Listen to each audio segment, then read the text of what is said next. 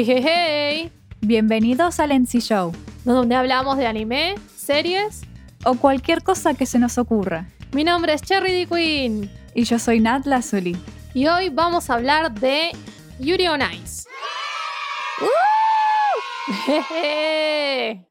Don't stop us now, the moment of truth. We were born to make history.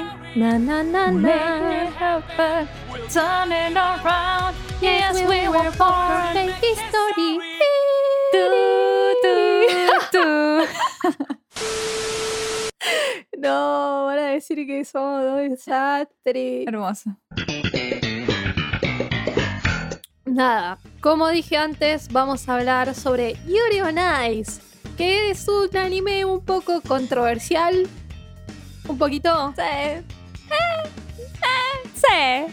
Un poquito controversial, sobre todo en los fans masculinos de anime.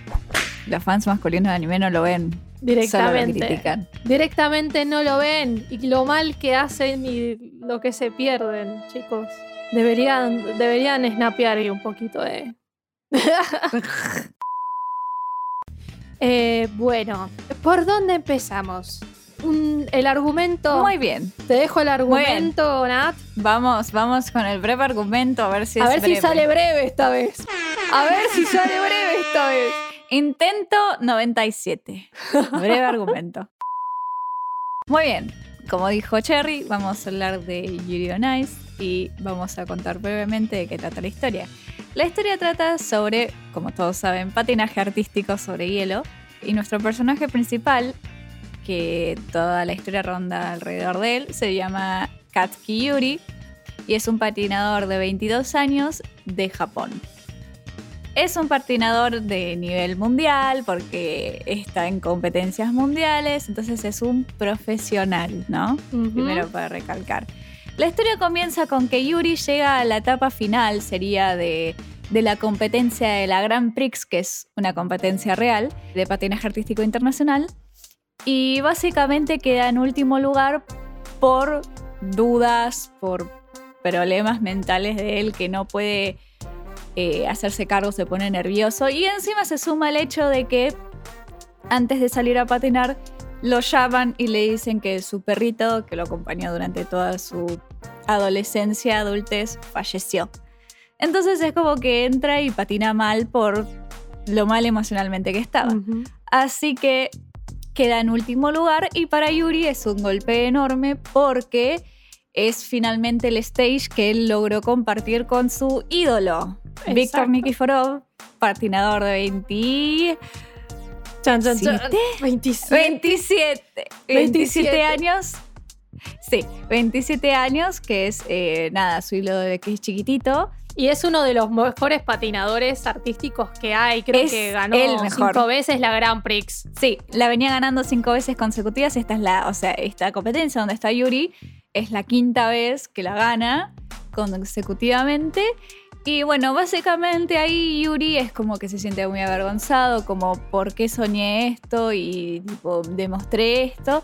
Y bueno, se va a llorar al baño porque estaba muy mal, pobre hombre. Y se encuentra con el otro Yuri, el otro, la otra persona principal, Yuri Plisetsky, un patinador ruso de 15 años que está por entrar a la categoría senior, sería. Claro. O sea, la claro. cate- misma categoría de Yuri. Y este Yuri ruso le dice que no hay lugar para dos Yuris y que debería, como básicamente, irse a la mierda. Renunciar. Eh, ¿Cómo se llama Sí. esto cuando.? No, retirarse. No, no le dijo que se retirara, pero básicamente le dijo que no está al nivel de la competencia, sería Exacto. como. Bueno. No necesitamos un Yuri que patine mal, así que bye. Claro. Bueno, básicamente después de esto, nuestro Yuri japonés vuelve a Detroit, que es donde él estaba patinando y Eh, aprendiendo practicando. eso. Claro. Y está deprimido como un par de meses y después dice, bueno, yo me cansé de estar deprimido y vuelve a Japón, a su casa en Hatsetsu, eh, después de creo que dos años de no volver a, o cinco, no me acuerdo ya, de volver a su casa. Bueno, lo recibe su maestra de ballet, que lo conoce desde que él es chiquitito, Y bueno, vuelve a la casa de los padres, hay momentos graciosos donde te das cuenta de cómo Yuri no patinó más, engorda un poquito, pobre hombre. Eh, y nada, básicamente es como que vuelve a la casa y se toma como todo muy tranquilo, como bueno, voy a ver qué hago, ¿Qué hago con mi porque no vida, hablé más o más menos. Claro, porque no le habló más al entrenador, se sintió tipo súper avergonzado por todo lo que pasó, en fin. La cosa es que en esos días se ve de nuevo con sus amigos, que es una amiga de él, de cuando eran chicos, que fue quien lo inspiró un poco a dedicarse, va, que le compartió a Víctor y la visión de Víctor y todo eso, entonces es como una de las que lo inspiró a dedicarse profesionalmente al patinaje que se encarga del ring de hielo que hay en En Hasetsu, su ciudad. creo que se llama Castle Ice. Castle Lights, eso. Sí, bueno, y ahí básicamente Yuri le muestra a su amiga como, mira, estuve practicando por nada, por ocio. Se cansó de estar sin hacer nada, básicamente. Claro, entonces se puso a aprender la coreografía que hizo Víctor en la Grand Prix que estuvo él. Y básicamente nada, claramente le salió hermoso. Nos dan un par de secuencias en el cual que la patina hermoso y la chica se pone re loca como diciendo, ay, estuviste excelente. Y bueno, ahí te enteras que la amiga tiene tres trillizas. Tiene tres hijitas. Sí, trillicitas que nada, le dicen un montón de cosas feas a Yuri, aparece el esposo de la amiga, bueno, todo bien, bueno. Y él vuelve a su casa, todo tranquilo, qué sé yo. Y después, el esposo de la amiga le manda básicamente que las hijas de su amiga lo filmaron mientras estaba patinando y lo subieron a YouTube y se volvió sensación. Yuri básicamente no se quiere hacer cargo de esto. Momento Dijo- trending topic, ¿viste? Sí, sí, está trend topic. El chabón dice, adiós, voy a asumir, me voy a dormir. Ya Está diciendo, no voy a hacer cargo de esto. Bueno, pasan unos días mientras nos hacen un cameo a Víctor viendo el video de Yuri y vos te quedas como, "Mm, qué señor misterioso. ¿Qué hace viendo? ¿Qué pasará? ok. Eh, y ahí, un par de días después, Yuri está en la casa, vuelve de correr un rato, si mal no recuerdo. Llega a la casa y se encuentra con un perrito que es igual a su perro, que se llama Bichan, se llamaba Bichan. Y lo ve y dice, ¡ay, es igual! Y el, uno de los padres le dice, vino con un extranjero muy atractivo. Y Yuri hace dos más dos y sale corriendo porque se consiguió ese perrito justamente porque era igual al perro de- que tenía Víctor. que Entonces, se llama Macachín, Yuri- ¿no? Claro, pero todavía no dicen que se llama Macachín, pero bueno, no importa. Aclaremos igual por qué es que tienen a un extranjero en la casa, porque los padres de Yuri manejan unas aguas termales en Hasetsu. Entonces es como un punto turístico y tienen gente que se hospeda en el lugar. Si no es Sí, como, eso. tipo, cayó Ah. el chabón ahí de la nada. ¡Eh, abrime la casa! Voy a quedar acá. Bueno, perdón. En fin. La cosa es que Yuri va corriendo a la zona de las aguas termales y se encuentra a Víctor que se está tomando un baño, el señorito. Y se queda como, ¿what?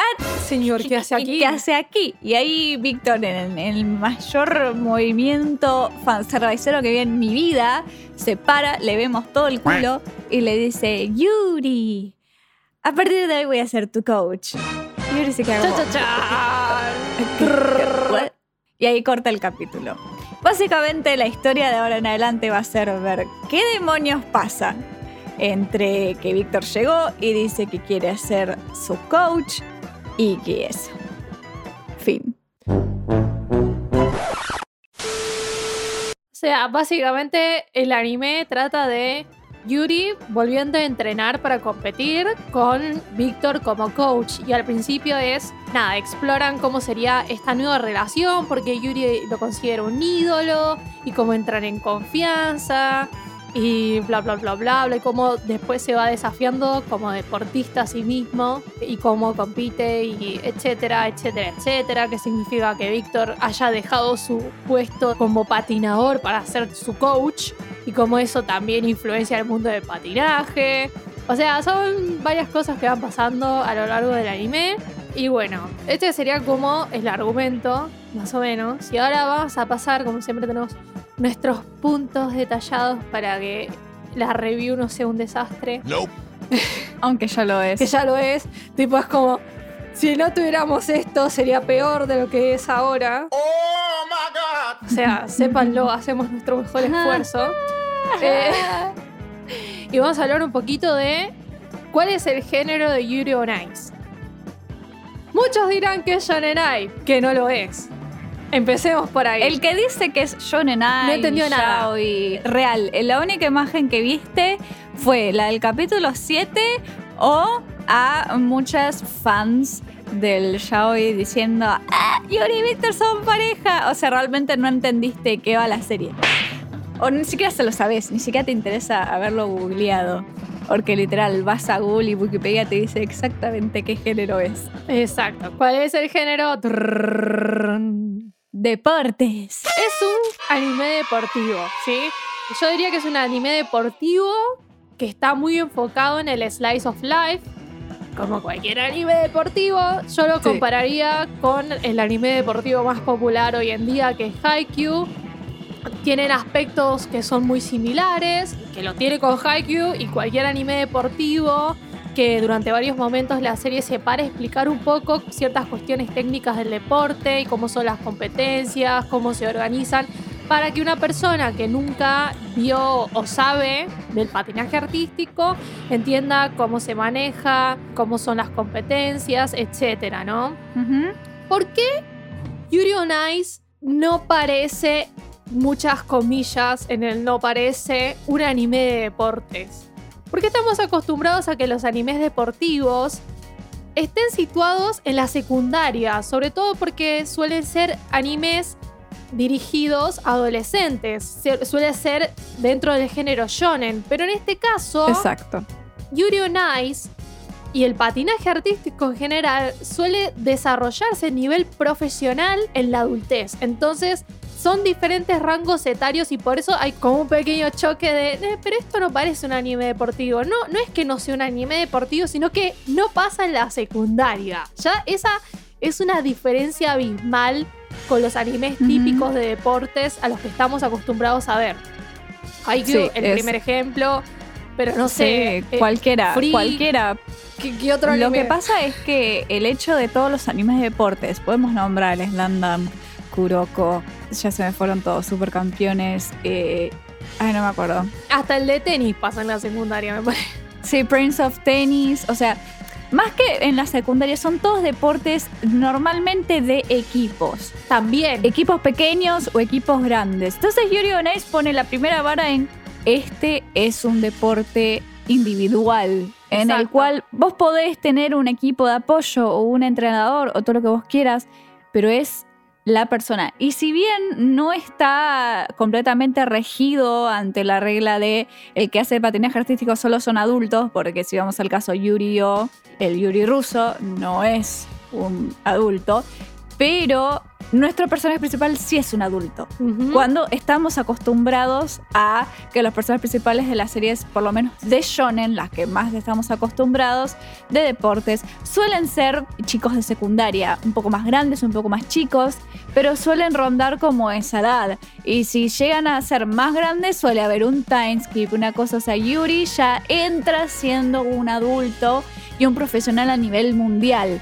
No es que él vaya a aprender el deporte o vaya a entrenar, es como- o sea, hoy entrena, pero es más práctica. Es como que él ya es un profesional en el deporte y es un adulto. Entonces Sí, es como el además de que es la catego- ya es categoría senior. Están compitiendo a nivel profesional y esa es la última Sí. categoría, la categoría de los adultos. Nos hacen algunos pispeos a las competencias juveniles, pero la verdad que son pequeños flashbacks para tener una idea del pasado de ciertos personajes. Sí. O sea, es una competencia de adultos y es un deporte que es individual. No hay equipos, entonces ya el approach es muy diferente a lo que nosotros estamos acostumbrados en los animes deportivos típicos de shonen, básicamente. La mayoría de los animes que nosotros, o mangas que nosotros conocemos de anime, que suelen ser de básquet, de vóley, de fútbol, de béisbol. De Prince of Tennis, ponele que es un poquito más individual, pero también se pueden armar equipos, la verdad tampoco puedo dar mucha información, pero bueno, ese ponele que se acerca un poco más, pero lo que tiene Prince of Tennis es que se va por el lado de Kuroko Basket, las cosas no son tan realistas, se parece que los personajes es muy shonen, a veces los personajes parecen que tienen poderes, como el loco este que mata a los dinosaurios en una metáfora con un raquetazo. no, no, no, no.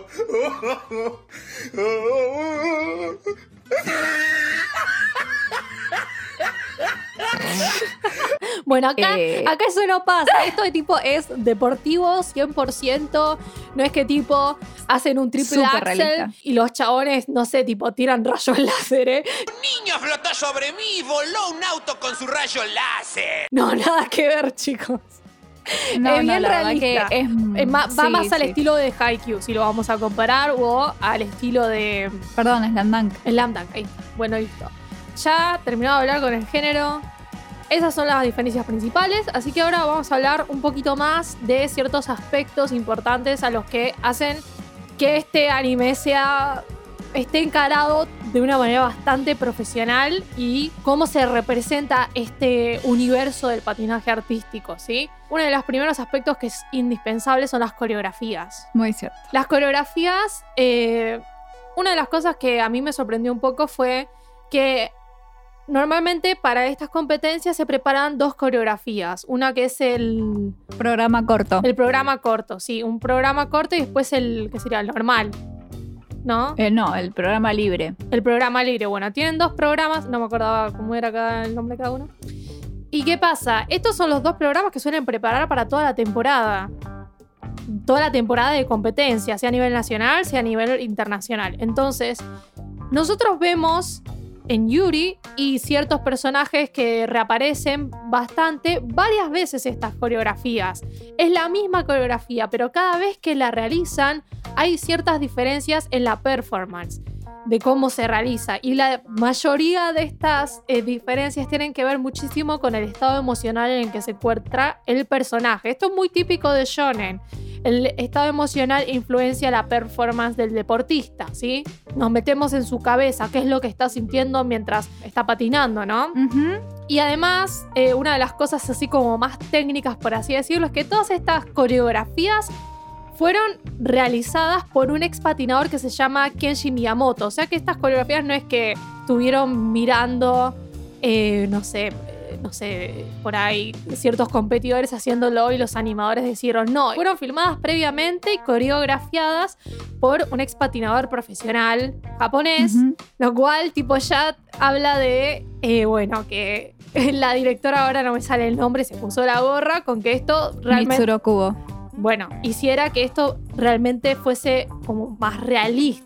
De hecho, Sí. la serie tiene un montón de fans que son profesionales del patinaje artístico. Están, viven en ese mundo y todo el mundo dice lo realista que está retratado este mundo de patinaje. Sí, sí, es como dice Cherry, las, las dos autoras, o sea, la autora principal es Mitsuro Kubo y después la autora del anime, que era de apellido Yamamoto, si mal no recuerdo.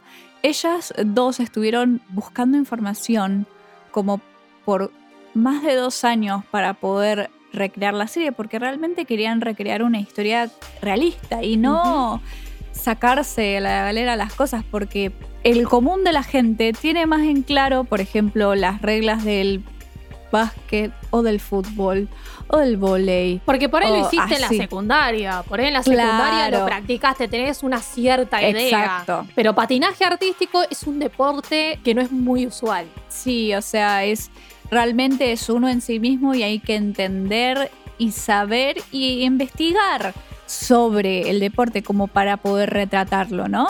Y justamente las autoras de Yuri Nice se tomaron el tiempo para poder buscar esa información y llegar a un buen resultado en cuanto a lo técnico de las coreografías. Y no solamente lo técnico, sino cómo es el ambiente de las competencias. Sí, por supuesto. Entonces, nada, primero aplausos a eso y que gente del mundo del patinaje artístico ha salido a decir lo bien que estuvo hecho esto, ¿no? De hecho, el coreógrafo ha tomado ciertos movimientos y saltos distintivos de patinadores reales.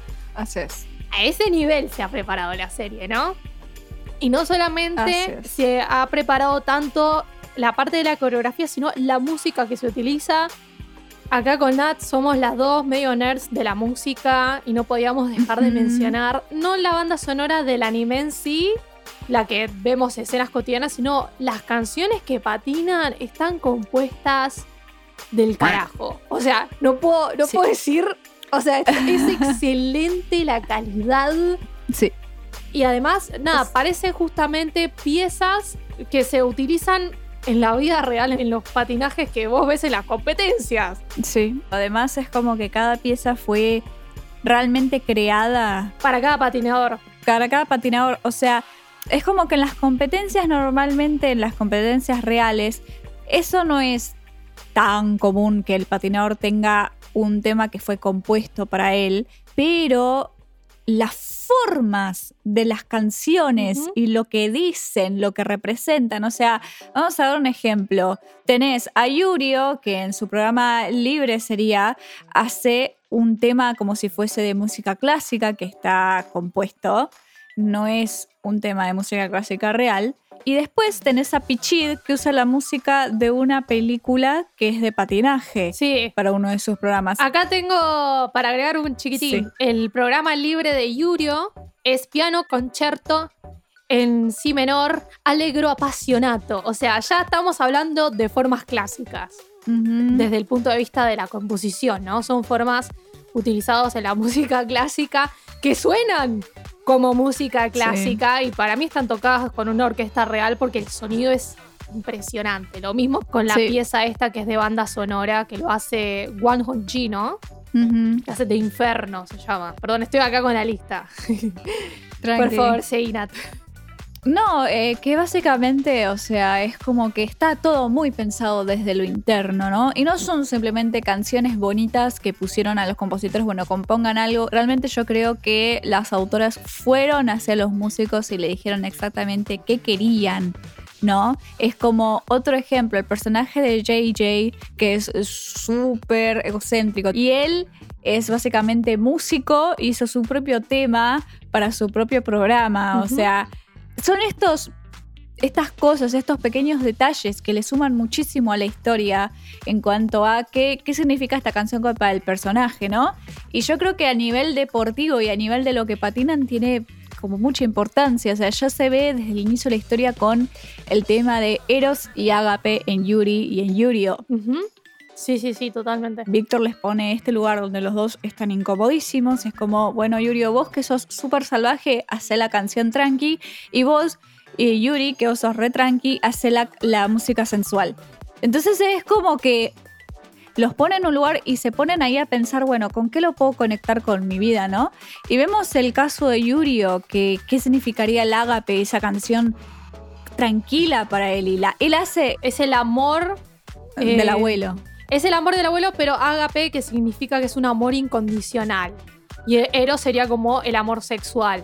Y tienen que cada uno Claro. encontrar qué significa eso para ellos para poder expresarlo en la coreografía. Quizás este es el caso que el cual la canción no fue elegida por los patinadores, pero pueden encontrar un lugar en el cual sentirse como identificados y a partir de ahí pueden trabajarla y nada, y hacerla bien, ¿no? Y Hacerla hacer suya también. Claro, que hacerla suya es como justamente el patinaje artístico tenés que demostrar emoción, tenés, es, es como va por otro lado, ¿no? Como ya dijimos ya bastante. Y además pasamos toda la serie viendo la evolución de cómo van mejorando cada vez esta coreografía, porque la vemos varias veces. Y el dato de color es que justamente la joda de estas dos canciones es que utilizan el mismo tema musical. O sea, son las mismas notas que tienen un arreglo diferente para darle como esa sensación. Y ahí ya tenemos que aplaudir a los compositores, que Ajá. la música está compuesta por Taku Matsushiba, y Taro Umebayashi y está producida por el CEO de Piano, que es la productora donde estos dos compositores trabajan, que se llama Keisuke Tominaga. Así que a tenerlos en cuenta porque la verdad que el trabajo que hicieron durante toda la serie es impresionante, es impecable, a nivel musical por lo menos. Sí, la verdad que es algo que yo y Cherry nos hemos quedado totalmente encantadas con la música desde el inicio. y hasta hoy en día nos sigue encantando. Es como, ya de por sí la historia abre con un área de ópera, de tenor, con Víctor. Fue como, wow, pero qué, qué producción, ¿no? Porque no es un área de una ópera simplemente como tirada, sino más. Está compuesta para la serie. Y aparte de que está compuesta por la serie, todo lo que dice la letra, todo lo que hay ahí, tiene, que, ver. Claro, Tiene, que, ver. Tiene que ver con el personaje. Es como que está todo muy bien pensado. De la parte ahí de artística, hay, o sea, claramente, como decía Nata hace un rato, las autoras han elegido específicamente ciertas temáticas y eso se lo han pasado los compositores y ellos han trabajado sobre estas temáticas y expresarlas en todas las canciones que ellos han compuesto, ¿no? Así que nada, les doy un gran aplauso a estos compositores. Soy fan, me encanta lo que han hecho, espero poder escuchar más de ellos en algún otro anime. Sí. Así que nada, eso. Y si nunca escucharon la banda sonora, vayan y escúchenla. Creo que está entera en Spotify. Vale la pena, Ajá. es increíble. Muy bueno, muy bueno. Bueno, avanzando un poquito, vamos a hablar de la animación. La animación es un temilla, la animación. Yo me acuerdo que la vi saliendo esta serie, la vi saliendo, la miraba con un amigo en casa todos los domingos. Sale el capítulo 1, animación increíble. Capítulo 2, animación increíble. Capítulo 3, animación increíble. Capítulo 4, No, no, no. No, no, no. No. Nope. Cherry, no mientas. Los primeros tres capítulos los vimos juntas y a partir de ahí empezaste a ver los capítulos con tu amigo. Bueno, no, no le me acuerdo- mientas a la gente. Bueno, no me tanto, mira, esto pasó hace un tiempo, no me acuerdo cuándo salió, pero pasó hace un tiempo, así que los detalles están borrosos. Lo único que me acuerdo es que a partir Salió. del capítulo 4 en adelante, la animación baja bastante la calidad, sobre todo cuando hacen las coreografías, lo cual es una lástima porque es cuando más tendrían que haber invertido. ¿viste? Ahí era cuando la platita tendría que haber estado ahí, tipo, poneme la platita y esto animámelo del carajo. Bueno, Sí. un poquito de bronca ahí, porque Mapa, que es el estudio, como que sale un poco al estrellato con esta serie. Y ahora están Sí, animando. Shingeki no Kyojin. O sea, Sí, están haciendo todas series increíbles que se están gastando toda la plata como Jujutsu Kaisen. y no nos sacan la película. La puta. Bueno. ¡La película! No, eh, sí. Es un poco. Yo creo que en esta época, si mal no recuerdo, Mapa estaba haciendo Shingeki no Bahamut. Nada, es como que era un, un estudio todavía un poco desconocido, no tenía muchos años. Si mal no recuerdo, hace poco cumplieron 10 años, o sea, re poco, y Yuri on salió en el 2016, si mal no recuerdo. Es como que nada, eran un poco desconocidos. Y Yuri on realmente les dio la plata en su momento, se vendían, pero una guasada con los Blu-rays.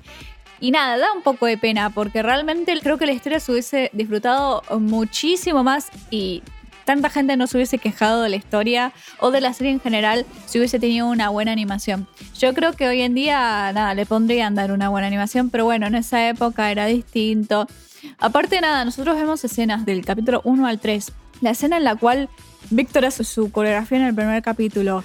Y después, no me acuerdo si. Sí, es en el mismo primero también. Que Yuri hace la coreografía.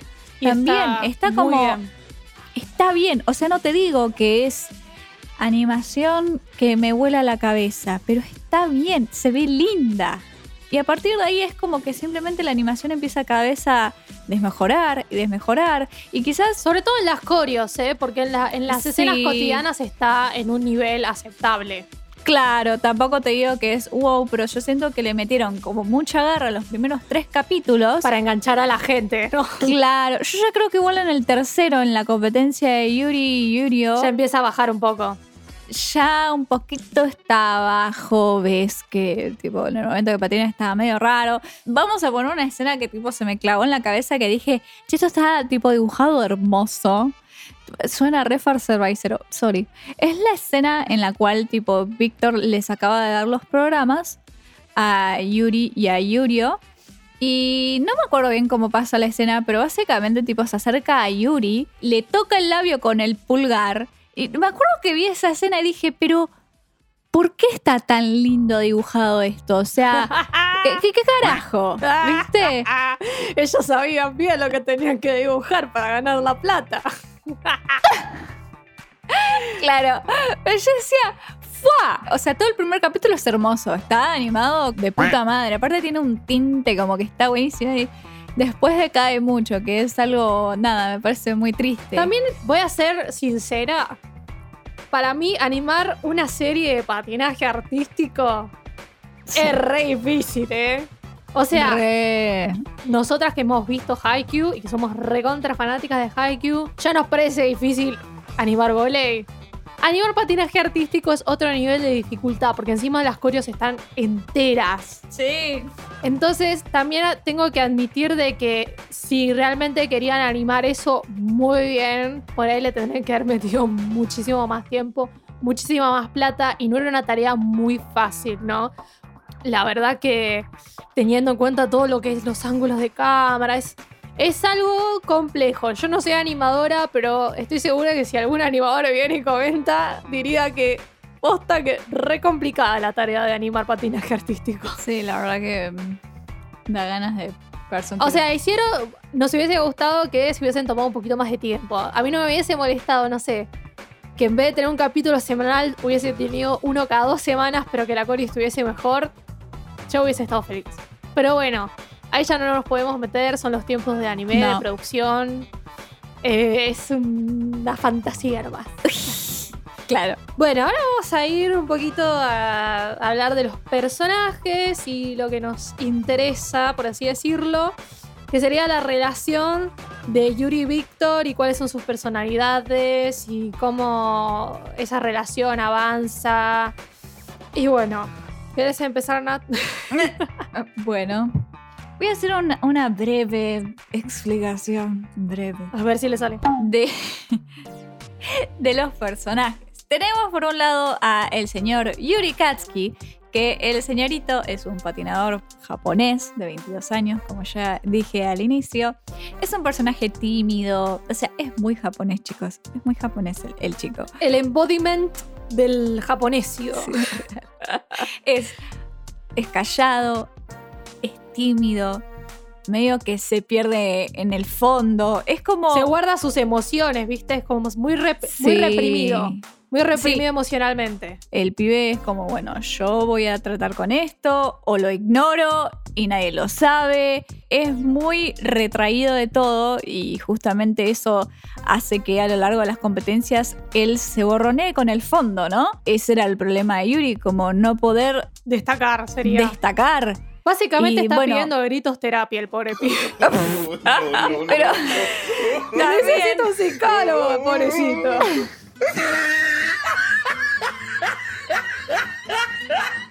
Eh, también está el hecho de que Yuri no tiene confianza en sí mismo. Porque nada, es como que piensa que no hace las cosas lo suficientemente bien porque se pone mal o se pone nervioso y las cosas le salen mal.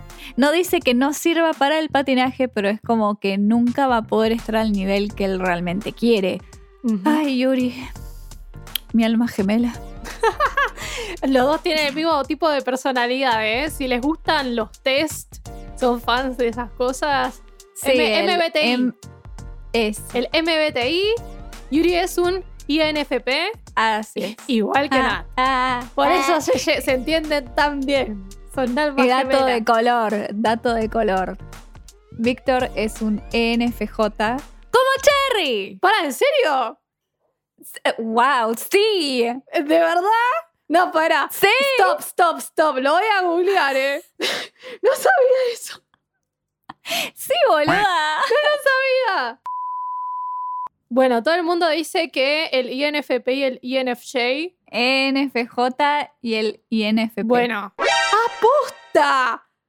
Two hours ¡Ta! later. Chabón, tiene razón. Bueno, dicen que son eh, la pareja perfecta. Chan, chan, chan. Chan, chan, chan. Bueno, no importa. Nuevo ship. No, mentira. No, Eh, Nada, sigamos, sigamos, sigamos. sigamos. Bueno, y hablemos ahora un poco de cómo es Víctor. ah, ah, ah, ah. Bueno. Por otro lado, Víctor es bastante opuesto en cuanto a la mirada de la vida de Yuri. Por eso se complementan tan bien. Claro, Víctor es mucho más extrovertido que Yuri. Es una persona como que vive más sus emociones, vive más libremente, ¿no? Tiene confianza en sí mismo, sabe que es bueno haciendo lo que hace y lo demuestra. Quizás es bastante reprimido en cuanto a sus emociones como Yuri, pero es de distinta manera, ¿no? Víctor trata a sus emociones de una manera de llevarlo desde la confianza y desde el extrovertismo y no cerrarse en sí mismo como lo hace Yuri. Entonces son como esas pequeñas diferencias y justamente como dijo Charlie, por eso se complementan tan bien y funcionan bien entre ellos. Yo diría Porque que es lo que le falta al otro. las emociones de Víctor. Víctor es, ya es un extrovertido, pero a diferencia de Yuri, él metaboliza sus emociones y las vuelca directamente al patinaje. No vamos a decir que porque estamos pintando como que Víctor es perfecto, y la verdad es que nada que ver. O sea, Víctor No. lo que tiene es que su vida, o sea, siempre estuvo alrededor del patinaje y es como, él toma como una especie de camino muy solitario y cree que su función en la vida es cómo ir mejorando y cada vez dar una performance más llamativa y que sea más cautivante y que siga siendo relevante a nivel eh, de lo que es el mundo del patinaje, ¿no? Uno cuando ya ganó cinco veces la Gran Prix, es muy difícil sorprender al público, ¿no? Es como que ya te conocen, ya saben cuál es tu estilo y cada vez es como que la vara de superaciones consigo mismo y cada vez es más grande. Y un poco lo entiendo a Víctor porque es como que empieza a tener una carrera de competencia consigo mismo, de querer mejorar y hasta dónde y cómo. Y es como que justo el momento en el que aparece esta oportunidad de ser coach de Yuri, él se encuentra en ese, como en ese lugar, ¿no?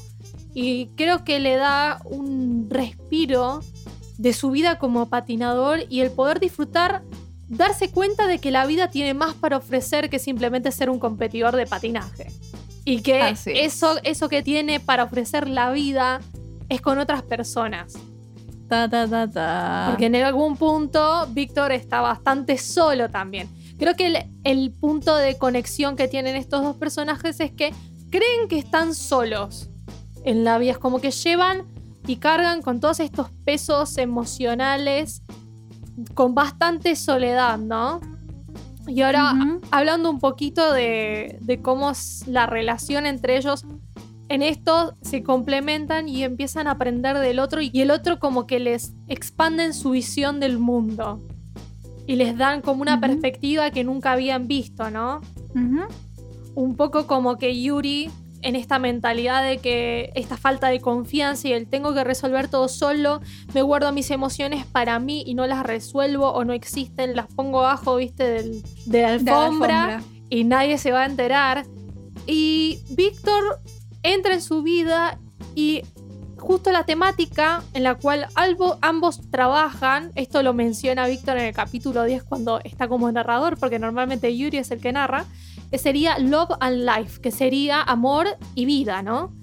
Y un poco lo que se da cuenta Yuri es que él creyendo que estaba solo, en realidad no lo está. Él está recibiendo el amor y el apoyo de sus amigos, de su familia y de Víctor para que avance en su carrera, ¿no?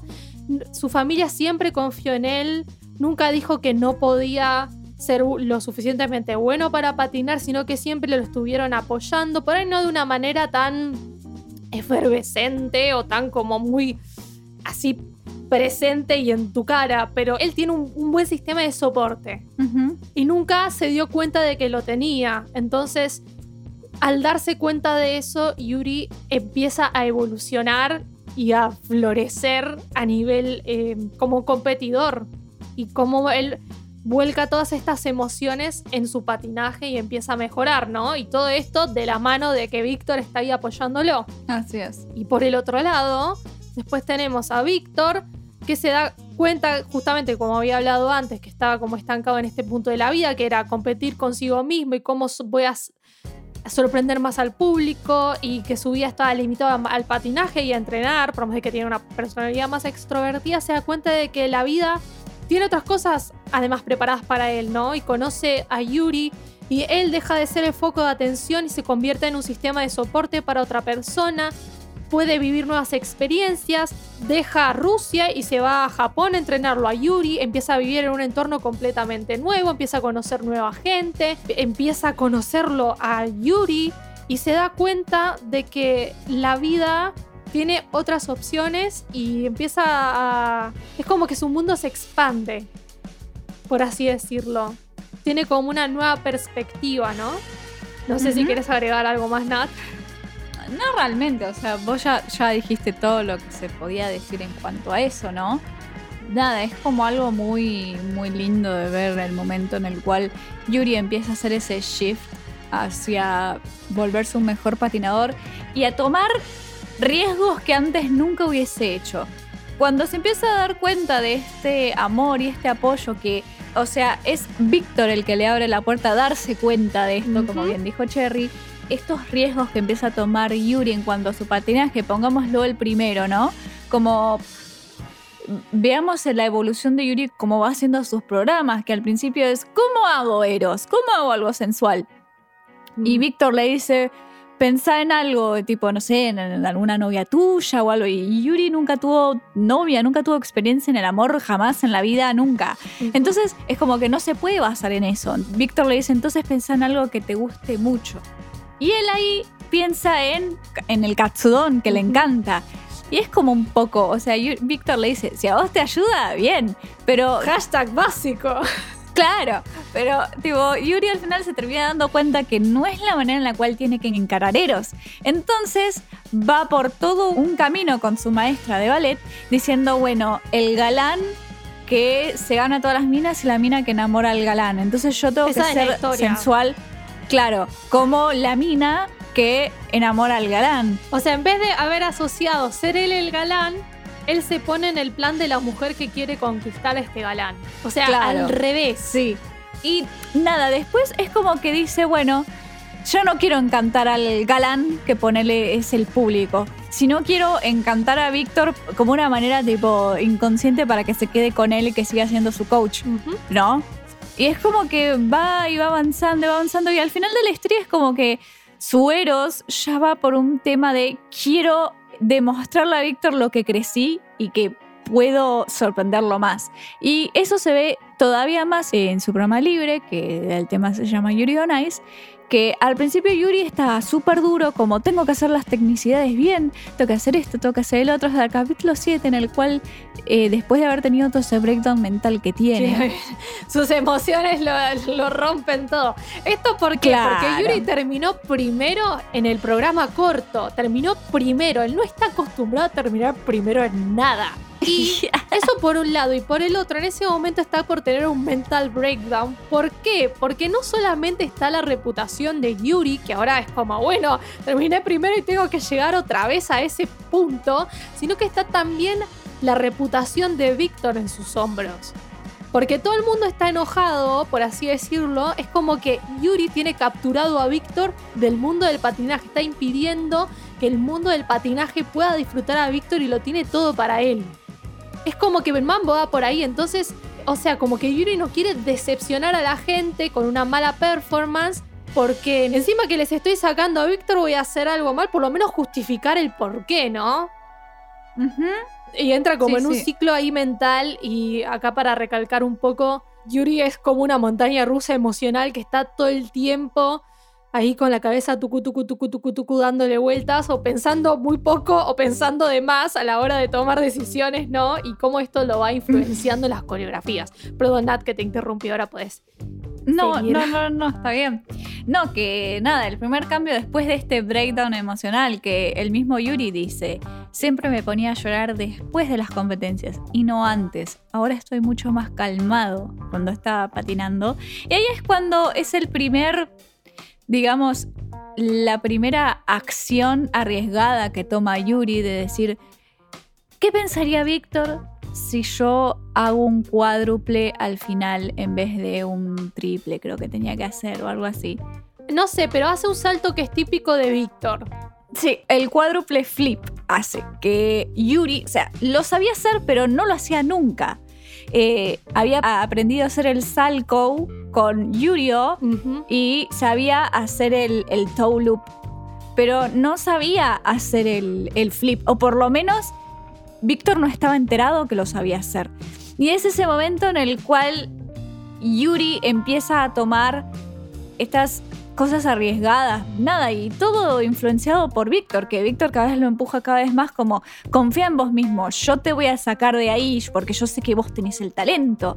Y quizás, como dijo Cherry, Yuri tenía todo el apoyo, pero quizás nunca tuvo a nadie que venga y le diga, vos tenés el talento, vos podés hacer estas Claro, cosas. como que la familia era un apoyo más incondicional y no era verbal. Es como, Sí, estoy eh, ahí para sí. vos, pero no te lo voy a decir. Es como la manera más japonesa de dar apoyo. Yo diría que va, para, va por ahí, como que es una cuestión Sí. cultural.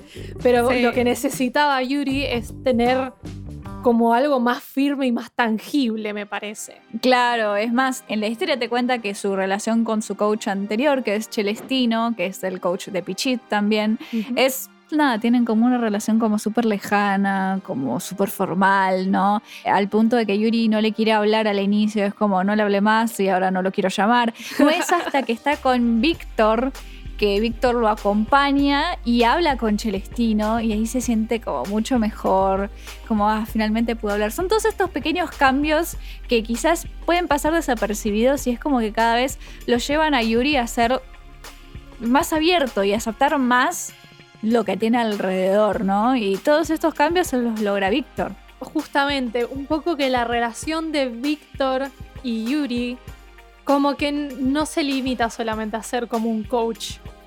O sea, realmente logran un lazo que es como va- es muy profundo, diría.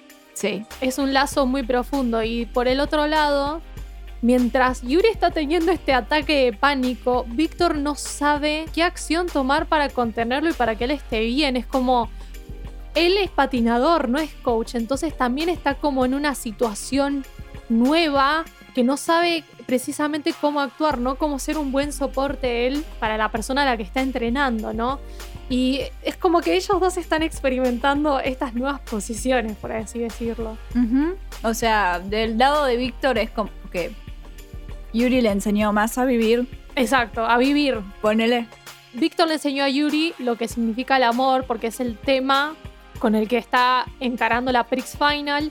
Y Yuri a Víctor le enseñó a vivir de una manera diferente. Y yo creo que no hay más nada para agregar. Bueno, this is the juiciest part. Eh, esto es lo que en realidad todas las señoritas les interesaba del programa. Están Víctor y Yuri juntos, se van a casar, están comprometidos. ¿Qué pensás? ¿Qué pensás? Acá con Nat tenemos una posición tomada muy específica y que no va a ser muy felices a las señoritas Fujoyes. Bueno, para nosotras, Yuri y Víctor no se van a casar, no están comprometidos, no son pareja. Y acá ponemos el por Pero el beso fue verdad, ¿eh? por, ¿Qué la duda, por la duda lo aclaro, ¿eh? El beso censurado, pero ha sido y ha, ha pasado. ¿Ok? Sí. En eso Sí. coincidimos con el fandom, no hay problema. Así es. Muy bien. ¿Cuál es nuestra postura ante esto? Ninguna de las dos cree que Yuri y Víctor estén relacionados de una manera realmente como de romance de pareja. Pero es bastante obvio que algo les pasa a los personajes entre sí. No está dicho, no está formalizado. explorado ni formalizado por los personajes, pero está. Mm. Es bastante obvio que está. Eh, nosotras consideramos que Víctor eh, sí lo quiere de manera romántica a Yuri. Y Yuri está como en camino, como que no está, como que todavía no sé dónde poner la patita en el palito. A mí me da la sensación de que Yuri, siendo tan inexperto en el tema, para mí tiene sentimientos románticos, pero todavía no se dio cuenta que los tiene. Exacto. O sea, los tiene, pero no es consciente de ellos. Básicamente. Es como medio lenteja Yuri ya en general, así que no sería nada sorprendente. Está dentro de todo, dentro de personaje. Yo creo que es obvio que en el, en el capítulo 10, en el cual Yuri le da los anillos a Víctor, que muchas fans lo han visto como se comprometieron. La misma serie hace joda de eso. Claro, o sea, el mismo Víctor, pero a ver, este es el tema. Yuri se empeña para hacerle entender a Víctor que no malinterprete y que en realidad es como un gracias, un regalo de gracias y un amuleto de la suerte y una manera de agradecer a Víctor por todo lo que había hecho por él. Después que la personalidad flirtera de Víctor le diga a los demás, sí, nos vamos a casar cuando Yuri tipo gane el oro, obviamente no va a pasar eso. O sea, era un chiste nada más que Víctor estaba haciendo por su personalidad.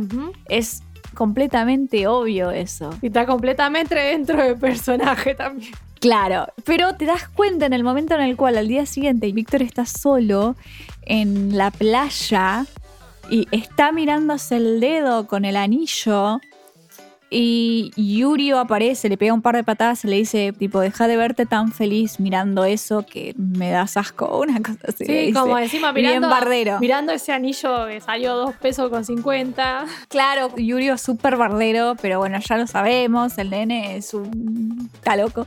Y es eso, ¿no? Es como, o sea, no está explícitamente dicho, pero en Víctor es bastante obvio que está enamorado de Yuri.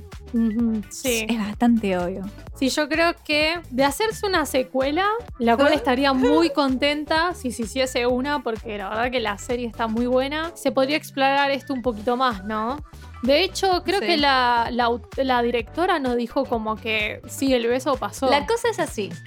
La autora supuestamente confirmó de manera no explícita que el beso fue un beso.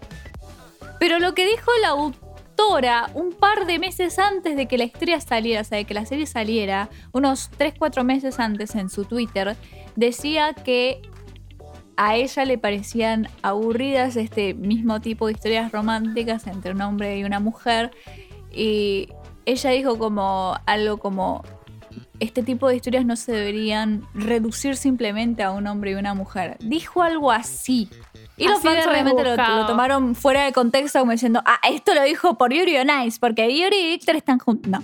Claramente la autora tiene una inclinación hacia eso, pero nunca fue confirmado nada. O sea, el problema también es que si ellos confirman que Yuri y Víctor están juntos Pasa o de muestran de, manera explícita, se, se cambia la categoría. No lo pueden pasar en la tele en horarios normales. Sí, pasa a ser ya Shonen es complicado. Pasa a ser Shonen Ai, deja de ser una serie de deportes, ya se les Sí. complica el cómo lo pasan en la tele, el cómo se vende y se comercializa la serie. Entonces, eso ya tiene que ver con cuestiones legales de Japón y digamos que para mí hicieron lo que pudieron con esa relación y representar hasta donde pudieron. Y con lo que nos muestran, un poco nos dan a entender de que, nada, lo que habíamos dicho con Nat anteriormente, bueno, hay ciertos sentimientos, unos se dieron cuenta y otros están ahí, tipo, todavía eh, descubriendo a ver qué onda. Pero yo creo que a, a la vista de, de la gente que lo ve claramente, ambos sienten emociones fuertes por el otro. Punto. O sea, eso ya es innegable. Como tener que estar un poquito ciego para no verlo. claro.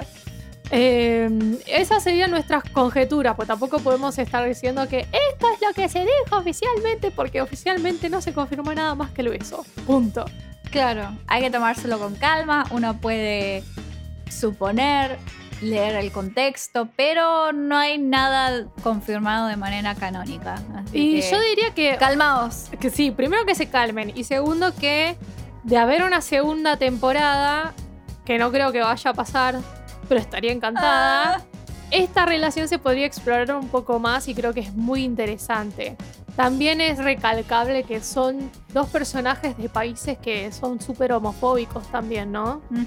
Eso no sé si fue una elección consciente o no. No lo sé, la verdad. Yo lo único que sé es que tanto Yuri como Víctor están basados en dos atletas muy importantes para el, el patinaje artístico. Víctor dicen que está basado en Evgeny, Evgeny Lushenko y Yuri está basado en Yuzuru Hanyu. So, Está basado en gente de, verdad, en personas Claro, reales. Es que creo que la mayoría de los personajes. Por ejemplo, Yurio está basado en una patinadora rusa. No está basado en un hombre, está basado en una patinadora rusa. No me acuerdo exactamente cómo se llamaba la chica, pero Yurio está basado en ella. Ahí nos damos cuenta de, de dónde han sido las inspiraciones para la serie, ¿no? Bueno, por ejemplo, hablando un poquito esto de la producción de la serie antes de que me lo olvide, en el último capítulo tienen como invitados a un patinador francés, me parece, que hace como una especie de cameo, hace como si fuese un periodista. eh, hablando un poco de cómo va a ser la Grand Prix Final antes de que sea la competencia en el- los últimos dos Cups, ¿no? Y después yo la reví hace poco para hacer el review y le decía a Nat, ¿no te parece que en los últimos dos capítulos incluyeron un narrador deportivo de verdad? Porque yo decía, está el de siempre, que parece un actor de voz, y después hay otro que parece narrador deportivo de los que está tipo posta ahí en el momento. O sea, desde el cómo decía las cosas me hacía sonar más a eso.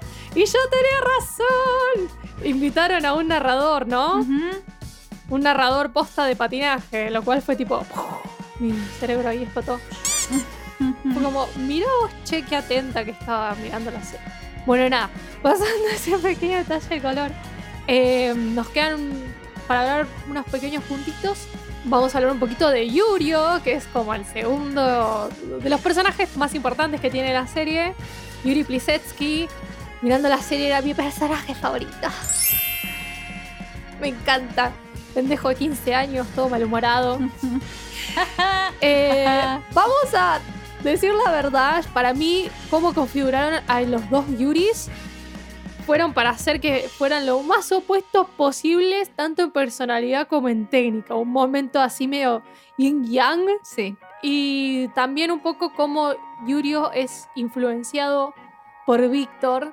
Como son los dos del mismo país, Yurio también lo tenía como una figura a seguir y también una figura a la cual derrotar, porque Yurio es súper competitivo. Y el hecho de que no esté compitiendo Víctor en esta Grand Prix, que es la primera vez que Yurio puede competir contra él porque pasa a categoría senior, al principio yo creo que está muy enojado porque él había estado esperando ese momento para poder competir directamente con Víctor, pero Víctor en algún punto cree que eso hizo que Yurio durante la competencia se esforzase incluso más. Como que al final fue una buena influencia. Ujú. Así es. Yo creo que es muy, muy gratificante ver cómo Yurio y Yuri empiezan esta relación media uh, en la cual tipo Yurio tiene este odio injustificado hacia Yuri. O sea, parte porque siente que no quiere estar en una competencia con una persona que no se esfuerza lo suficiente. Porque Yurio tiene esta imagen de Yuri que es como, sos talentoso, ¿por qué no le sacás provecho a eso? Mm. Yurio es una persona, como dijo Cherry, es totalmente contrario a Yuri. Entonces es como que si bien el pibe tiene sus emociones, qué sé yo, es un pibe más chico, es como que su cabeza está en otra, está en otro lado, ¿no? Está como en ganar y ser cada vez mejor. Es como que ya de por sí su personalidad es completamente distinta a la de Yuri. Entonces no se pone a tener estos mambos mentales que tiene Yuri. Exacto, no hay inseguridades, no hay nada. El pibe se Claro, quiere llevar eh, el mundo por delante. Claro, y sabe que se lo puede llevar el mundo por delante porque sabe que es talentoso. Por eso le da bronca que Yuri no se esfuerce, ¿no? Y también, bueno, le da bronca el hecho, como ya dijo Cherry, de que Víctor se fue y lo, entre comillas, prefirió a a Yuri antes de cumplir la promesa que tenía con el mismo Yurio de, de coreografiarle algo cuando fuese la categoría senior. Ujú. Y nada, un montón de cosas que le molestan y qué sé yo, pero es como que en el fondo, en el fondo Yurio es un adolescente malhumorado y en el fondo Yuri le cae bien, es- es- lo quiere. Y es, es muy lindo de ver cómo el camino, como lentamente, a través de la competencia, Yurio hace que al final de la historia Yuri no se quiera retirar, como diciendo, mira lo que tenés Y ahí acá". hubo, hubo una mano de Víctor muy presente ahí, ¿no? Obvio, por supuesto. Por y eso, supuesto. vamos a hablar de eso antes de que nos olvidemos, que es eh, la pelea final que tienen Yuri y Víctor. Eh, Pero pará, Sí, pero pero, pará. hay que hablar de eso. ¿Qué? Pará, deja de terminar lo de Yurio. Bueno, seguí hablando de Yuri. que lo que estaba diciendo es que al final, por mano de Víctor, Yurio termina siendo el, el anclaje final que necesita Yuri para no dejar de patinar, como diciendo, mira lo que tenés acá para competir. ¿Estás seguro que no me querés derrotar? Y aparte es como que le transmite todas sus emociones a Yuri, ¿no? Como diciendo, no quiero que te vayas. Es algo como muy lindo ver también, bueno, eh, esto deja en claro también todo el avance que tiene Yuri a lo largo de la historia. Y ahora vamos a hablar de la pelea de los capítulos finales que tienen Yuri y Víctor. Te cedo la palabra, mi vida, hermosa, bella. Perdón, tengo ansiedad. Help me! Help me! Bueno, la pelea esta. Vamos a plantear la escena. El mismo día, los señores intercambiaron anillos, amuletos para que Yuri compita mejor. Y después, entre eh, el programa corto, pasa el día, termina, compite, ¿verdad? y le queda el último día que tienen que hacer el programa libre. Y le dice que mm, lo estuvo pensando y que nada, que esta va a ser su última competencia y se va a retirar o intentar ganar, ganar el oro, como le había prometido. eh, y que después se va a retirar y que ya no necesita que sea más su coach. Y obviamente esto Víctor no se lo toma muy bien, se pone a llorar de la bronca.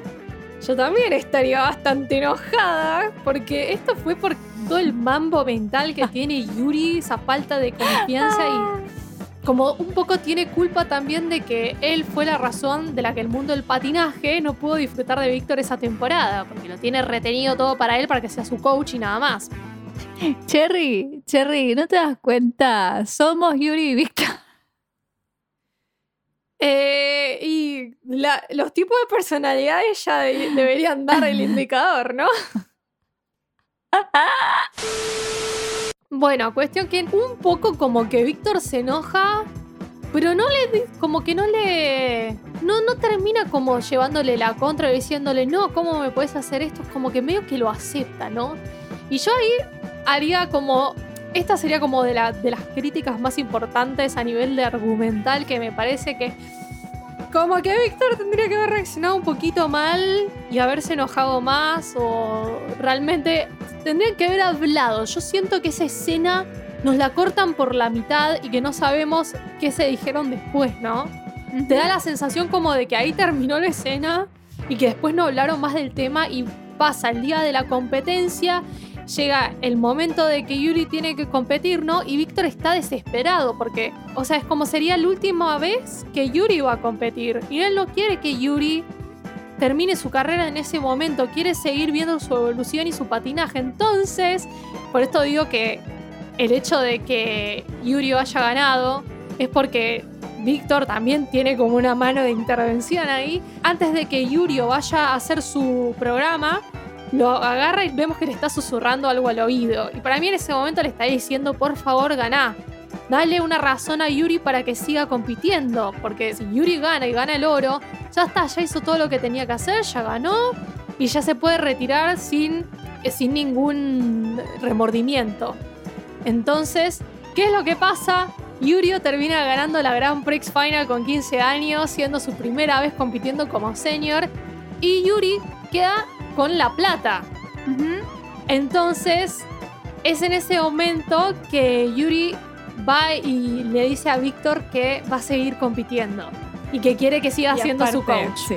Y es como Sí. que Víctor lo perdona en dos segundos y le dice, sí, perfecto, dale, vamos, pa, pa, pa, pa, pa. Claro, es como Víctor nada más dice, bueno, va a ser difícil por el hecho este de que, ¿por qué se causa la pelea, no? Aparte de que todos estos sentimientos de, de Yuri, que es, es algo muy fuerte, por el capítulo 9 lo vemos a él cuando Víctor tiene que volver a Japón porque el hijo de puta de Macachín se, se ahogó con una bolsa de plástico. No sé qué comió que, que se estaba medio por morir el, el- el perro. Sí. que Yuri no quiere que Víctor pase lo mismo que le pasó a él. Entonces lo manda de nuevo a Japón y cuando se encuentran, Yuri le dice tipo, quiero que seas mi coach por mucho tiempo más, hasta que me retire. Eso creo que se le dice en- cuando está compitiendo en Rusia. Antes de la Claro, final, antes de- que la final es en Claro, Barcelona. Claro, y es como algo muy fuerte que de un par de capítulos a otro, tipo Yuri cambie tanto, porque claro, empieza a escuchar a todos sus patinadores. Uy, me hubiese encantado patinar contra Víctor, uy, qué pena. Y es como que ahí se empieza a dar cuenta de, él quiere que Víctor siga a su lado, pero es como que le está, está impidiéndole al mundo competir contra él, como lo dijo Cherry. Entonces, es como algo muy fuerte que ahí de nuevo se ve de nuevo lo moldeable que es Yuri en cuanto a sus sentimientos, como que pasa una cosa a la otra en muy poco tiempo. Y a lo que iba es que después, cuando pasa todo esto y Yuri gana el plata, Cachín. cachín, cachín, le pide a Víctor, tipo, te voy a pedir algo muy egoísta, quiero que sigas compitiendo, pero creo que seas mi coach al mismo tiempo. Y es como que Víctor le dice, sí, sí, dale, va a ser difícil, pero dale. Muy pasado por encima también. Siento que le, le faltó profundidad. le faltó profundidad. Toda esa pelea le falta profundidad. Quedó en un lugar muy superficial, ¿no? Y como venía haciendo la serie, se podrían haber tomado el trabajo de que fuese un poquito más dramático. O sea, yo también me encantan todas las cosas súper dramáticas.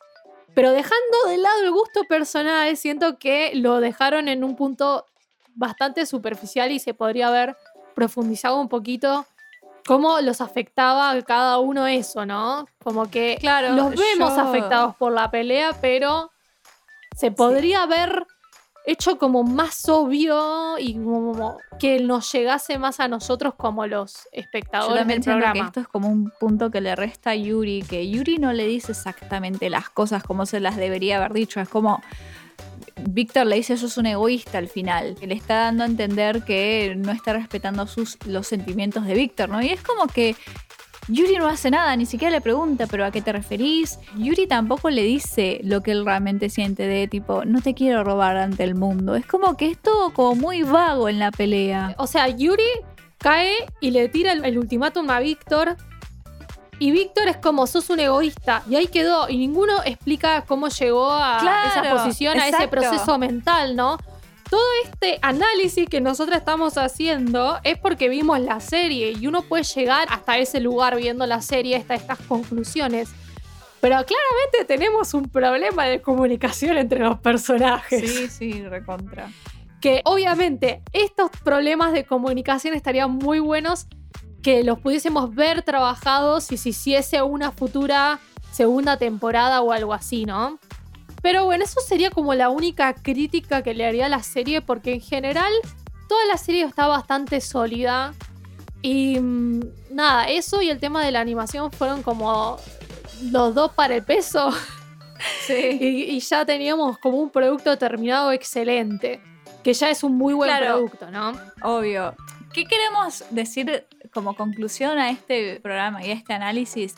Yuri on Ice es una obra maestra. No. No. La historia no es wow, la mejor cosa hecha en el mundo, no es la cosa más original, pero es una buena historia. Está bien hecha. Está cuidada en cuanto al deporte, es muy respetuoso, es aclamada por gente del deporte, o sea, la serie está bien hecha. Que la animación esté mal o qué sé yo, bueno, eso ya corre por otro hecho, pero la historia como tal y la, la producción como tal de la historia está bien hecha. No es una obra maestra, pero es una muy buena historia. Exacto. Colorín colorado, este cuento se ha terminado. Porque siempre terminaba así. así que nada, si por ahí te escuchaste el análisis y nunca viste Yuri on Ice porque tenías ciertas ideas preconcebidas, eh, yo lo volvería a pensar y aprovecharía para verla porque la verdad que es recortita y está muy buena, te la Sí. ves en dos días. La única cosa que tengo para decir es que sí, lamentablemente Yuri on Ice tiene fanservice, no lo vamos a negar. No, no, tiene no. fanservice. Bueno, pero cualquier shonen tiene fanservice. Bueno, pero tiene, ya sabes, tiene fanservice de muchas escenas de Víctor en bolas, pero si no te molesta, la puedes ver, porque en un momento el fanservice ya se justifica. Eh, nada, si no viste Yuri on Ice, anda a ver Yuri on Ice. Creo que ya deberíamos haberte convencido para esta altura. Así que, bueno, si les gustó, compártelo con tus amigos y todas esas cosas así bien de las redes sociales hoy en día. Y ponele like porque tenemos Instagram, y ponele like porque tenemos Twitter. Y seguinos y bla, bla, bla, bla, bla. Todas esas cosas. Eh, y bueno, nos estaremos escuchando hasta la próxima. Bye bye. Chao, chis.